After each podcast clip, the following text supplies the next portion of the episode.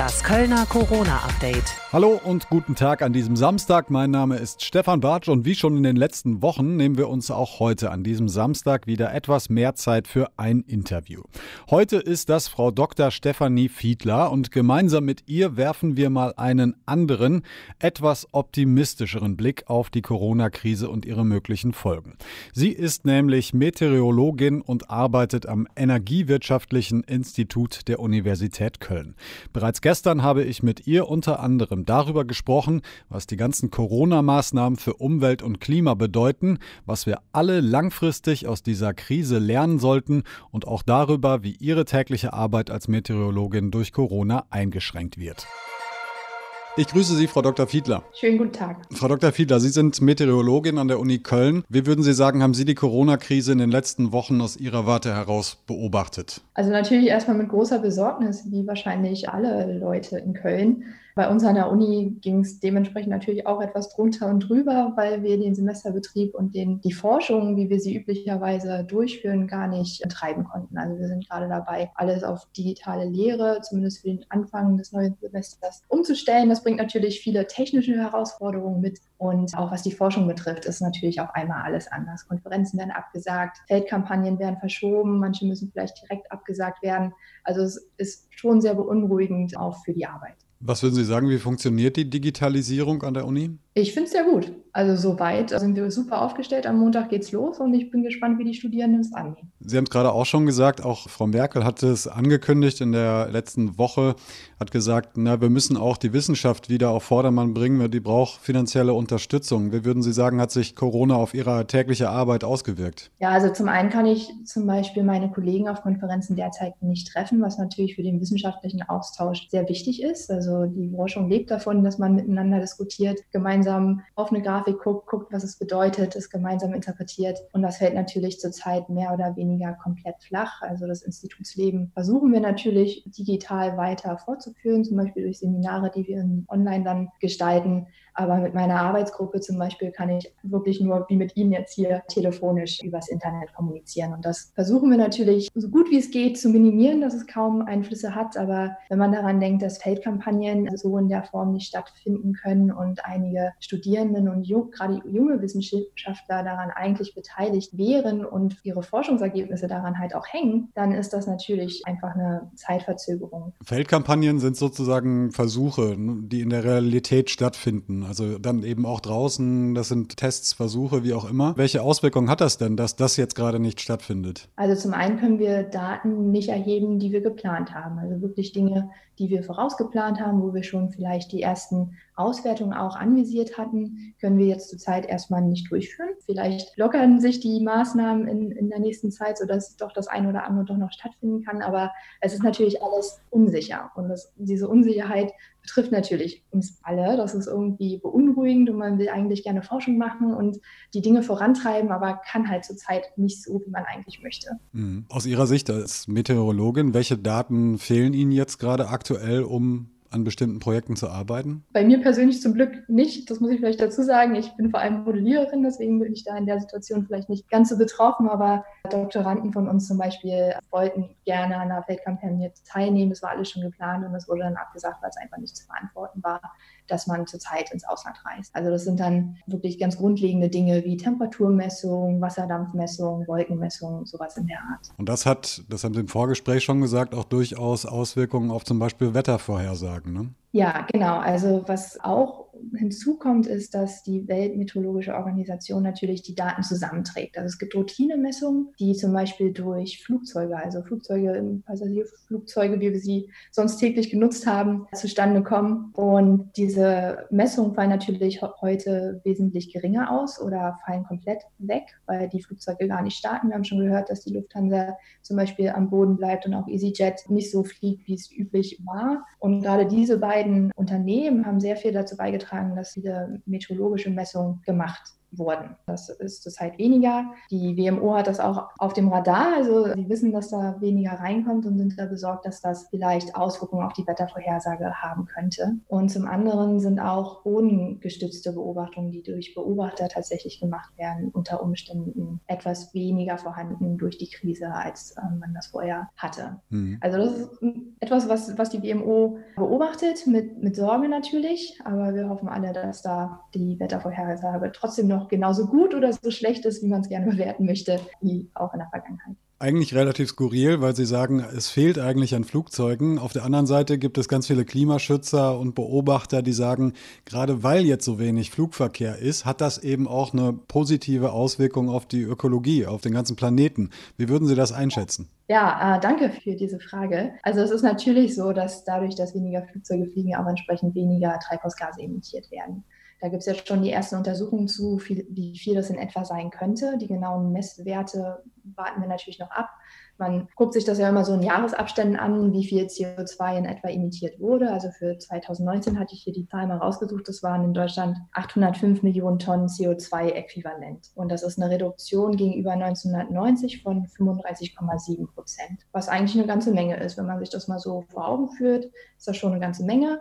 Für dieses Jahr möchte man gerne erreichen, dass es um 40 Prozent gegenüber 1990 weniger wird. Also es klingt jetzt erstmal nicht viel, diese paar Prozentpunkte weiter runterzufahren, aber wenn man anguckt, wie viel das wirklich ist, also wir sprechen dann hier für 2020 von 750 Millionen Tonnen CO2, ist das natürlich schon eine riesige Menge. Man geht jetzt davon aus, dass das in diesem Jahr tatsächlich erreicht werden könnte. Zum einen wegen der Krise, also wir fahren zum Beispiel nicht so viele Autos, sind nicht so mobil, wie wir es sonst sind, bleiben vielleicht eher zu Hause, wie wir es auch sollen. Hinzu kommt aber auch, dass der Winter relativ mild ausgefallen ist. Also es gab nicht so viel Bedarf an Wärme, wodurch halt entsprechend CO2 eingespart wurde. Und es kommt auch hinzu, dass wir im Januar und Februar relativ starke Winterstürme hatten. Und das hat den Vorteil, dass relativ viel erneuerbare Energien erzeugt wurden. Also man hat hier so eine Abschätzung gemacht, dass es zwischen dem 1. Januar und Mitte März fast 50 Prozent erneuerbare Energien von insgesamt dem Energiebedarf erzeugt wurden. Also schon eine ganze Menge, sodass man sagen kann, dass insgesamt das Wetter selbst fast schon 20 Millionen Tonnen CO2 dieses Jahr eingespart hat. Jetzt kommt das natürlich darauf an, wie sich das im weiteren Verlauf dieses Jahr entwickelt, ob da jetzt das Wetter besonders gut ist, um erneuerbare Energien zu erzeugen oder nicht, oder wie lange die Krise tatsächlich auch anhält, ob wir jetzt, sagen wir mal, zum 1. Mai wieder normal zur Arbeit gehen können mit entsprechenden gesundheitlichen Auflagen oder ob sich das noch weiter ausweitet, ja, dass wir noch länger zu Hause bleiben müssen. Also es hängt alles noch so ein bisschen davon ab, aber man ist jetzt erstmal optimistisch, dass man dank dieser beiden Dinge, also zum einen dem Wetter und der Krise, dieses Klimaziel dieses Jahr erreicht. Es gab jetzt auch relativ früh gab es äh, so die ersten Fotos aus Venedig, wo angeblich Delfine zu sehen waren. Äh, das hat sich so später herausgestellt, okay, das war nicht unbedingt jetzt in Venedig, sondern war wohl auf Sardinien. Trotzdem hat man auch schon aus Venedig gehört, die Wasserqualität ist deutlich besser geworden, die Luftqualität ist besser geworden. Gilt das auch für hier? Können Sie sowas auch schon bestätigen, so eine Entwicklung? Also die Satellitenbilder in Norditalien haben das gezeigt, ne, dass da weniger Verschmutzung in der Luft ist. Das hat man auch für China zum Beispiel sehr deutlich gesehen. Für Deutschland sieht man das jetzt so in der Form noch nicht. Und man muss auch immer aufpassen, dass das schon sehr lokal auch unterschiedlich sein kann. Ne? Also wenn man äh, neben einer Industrieanlage ähm, steht oder nahe der Autobahn wohnt, ist das ein anderes Verhältnis, als wenn man zum Beispiel auf dem Land sich befindet. Also es ist sehr, sehr unterschiedlich, je nachdem, wo man lokal gerade ist. Und das Umweltbundesamt hat auch gesagt, dass natürlich weniger Emissionen zurzeit stattfinden, aber wie viel in der Atmosphäre tatsächlich sich anreichert, hängt davon ab, wie das Wetter auch ist. Mhm. Also es hängt zum Beispiel davon ab, ob wir äh, relativ starke Winde haben, die dafür sorgen, dass der Dreck, der bodennah emittiert wird, relativ schnell in höhere Atmosphärenschichten getragen wird und uns als, als Mensch natürlich dadurch weniger betrifft. Und es hängt auch davon ab, ob zum Beispiel Regen gefallen ist, der auch dafür dafür sorgt, dass zum Beispiel Aerosolpartikel mit ausgewaschen werden.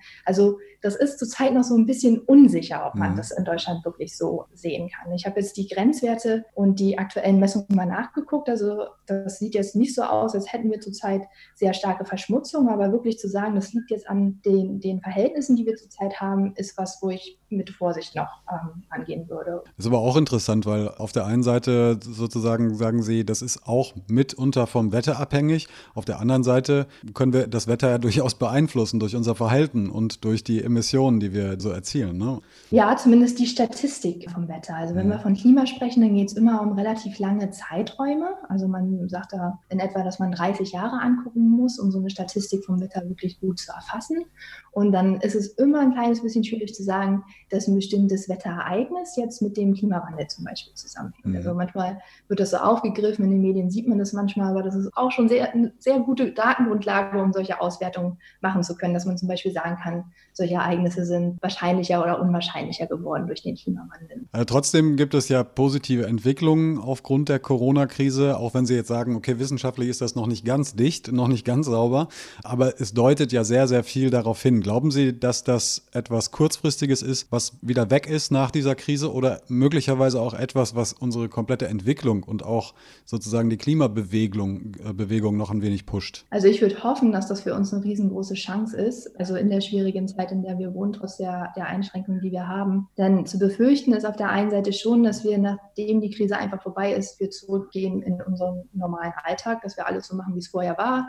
Genauso viel mit dem Auto fahren, genauso oft in den Urlaub fliegen, wo ich persönlich mich natürlich auch darauf freue, endlich mal wieder mhm. wohin zu kommen. Aber so ein bisschen darüber nachzudenken, ist denn diese Fahrt dort und dorthin, ist das wirklich wichtig? Ist das wirklich notwendig? Oder kann ich vielleicht das eine oder andere so wie jetzt zur Zeit, über eine Videokonferenz machen. Reicht es vielleicht, dass ich das jetzt mit dem Kollegen über einen der vielen Online-Anbieter bespreche oder muss ich tatsächlich wirklich hinfahren? Also, dass man da vielleicht so ein bisschen die, die Chance, die wir jetzt zur Zeit haben, nutzt, um die Mobilität so ein bisschen zu hinterfragen. Das würde ich mir wünschen. Sie werden wahrscheinlich auch die Klimabewegung, betrachten Sie wahrscheinlich auch nochmal selber irgendwie mit eigenen Augen, ne? mit, mit einer eigenen Idee. Wie sieht die aus? Ja, also es ist natürlich ein sehr komplexes Thema und ich als Wissenschaftlerin bin natürlich vor allem daran interessiert, die physikalischen Prozesse dahinter zu verstehen. Also ich möchte wissen, wieso macht Aerosol in einer Region dies oder das mit dem mit Klimamittel? Also was passiert da eigentlich? Jetzt so eine Gelegenheit zu haben,